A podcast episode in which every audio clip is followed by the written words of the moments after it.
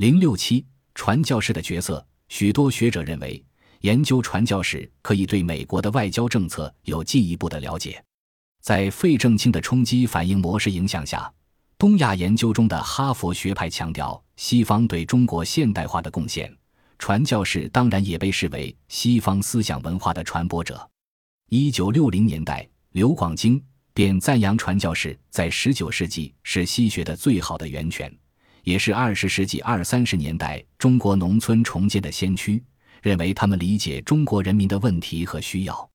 一九七零年代末。唐纳德·特瑞戈德重新肯定西方传教士对中国的贡献，认为他们推动了中国改良者和革命者思想的形成。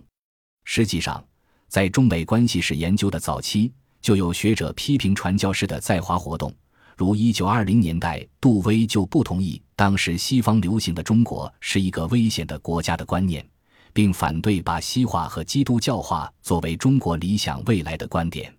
石景先指出，传教士并非急于帮助中国，而是为他们自己。他们在中国的努力，只是为了证明他们的价值。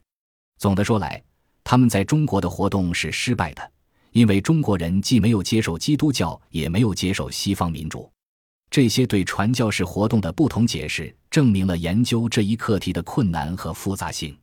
显然。那些强烈同情近代中国命运的学者，把传教士作为帝国主义来批评；而那些相信宗教文化交流总是对社会有益的人，则予以积极的评价。一传教思想与对华政策。一九七零年代，一些学者便提出，历史学家应揭示传教活动在其国内的根基。一九八零年代，有学者发现，美国对华政策极大的受到传教士的影响。瑞德便通过他称之为传教思想对外交决策作用的研究，提出了一个讨论的新方向。像其他许多新一代美国东亚关系学者一样，瑞德用文化、社会和经济史的方法揭示新教对美国公众舆论和对华政策的影响，从而使人们重新考虑外交史的传统定义。在瑞德之前，已有学者意识到东西方两个世界冲击的两个侧面。阿瑟·施莱辛格在考察传教士作为文化帝国主义角色时指出，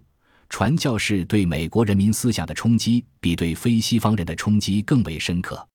而瑞德却强调传教思想对中国和美国两方面的影响。什么是传教思想？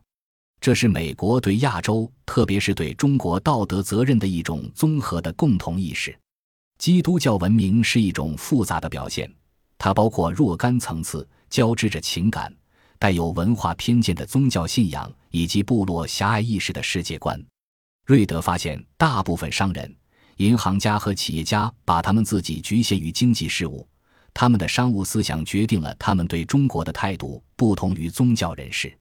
由于瑞德并没有分析传教思想的性质及其在中国的具体运作。因此，我们对这种思想在美国和中国的交互影响知之甚少。二、传教士与教育，教育可能是传教活动在中国最成功的事业。邵玉明关于司徒雷登的研究，从一个侧面揭示了这个事实。美国传教士曾在中国建立了十余所大学，学生人数占全国大学生总数的百分之十二至百分之二十。他们还资助数百所中学和几千个学习中心，这些机构成为两国思想文化交流的媒介。司徒雷登参加了二十世纪上半叶传教士活动的整个过程。随着美国在华传教活动的进行，司徒雷登的事业，特别是教育事业发展顺利。邵认为，可以毫不夸张地说，整个美国和西方在华传教士中，司徒雷登是最具特色和充满矛盾的人物。司徒雷登在华的第一个职位是牧师，然后执教十年，直至一九一九年任燕京大学校长。在他的管理下，燕大成为中国最好的教会大学。作为一个教育者，他既因教育的成绩而受到赞扬，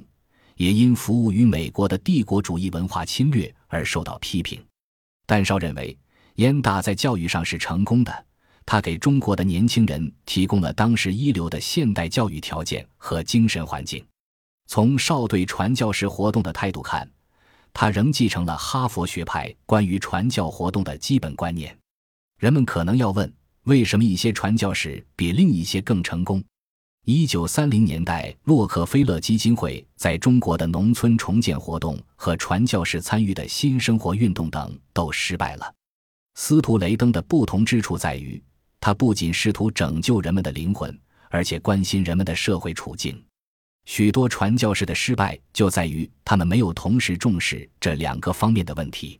他的成功还可能在于与中国人较密切的交流。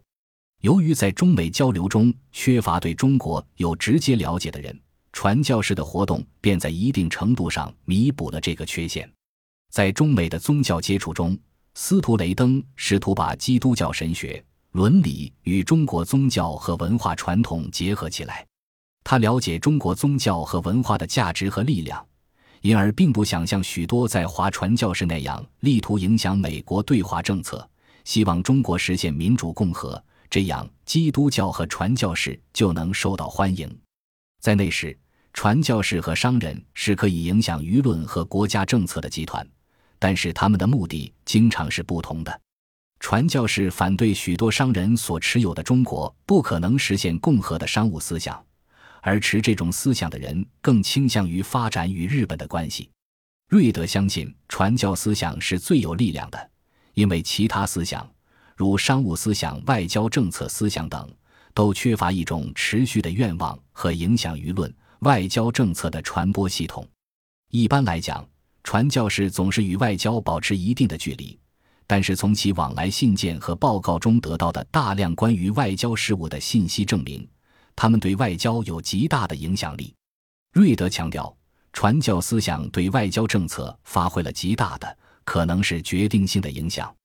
他认为，从一定程度上讲，传教思想影响了美国外交的整个过程。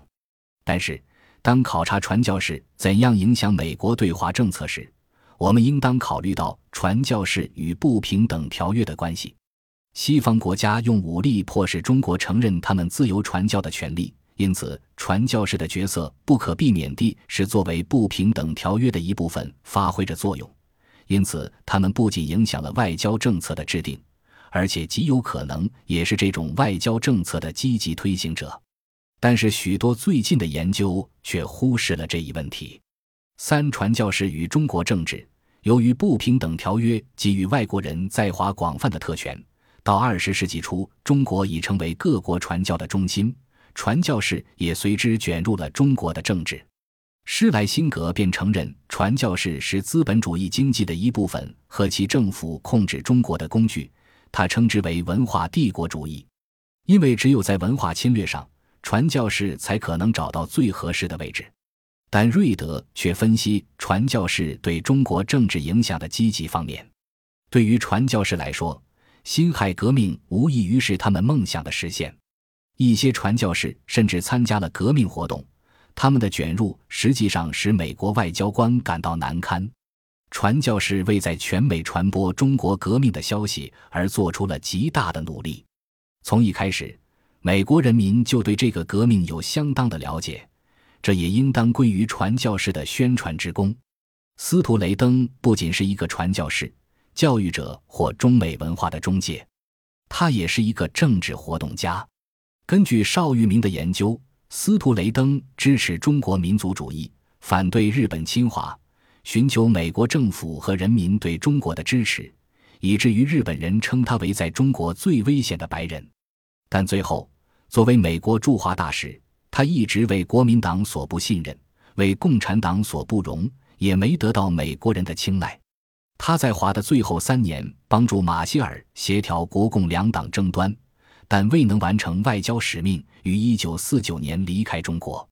学者们一般都忽视传教士卷入中国政治的另一方面，由于他们在意识和宗教方面的角色，不可避免的会引起与中国人的冲突。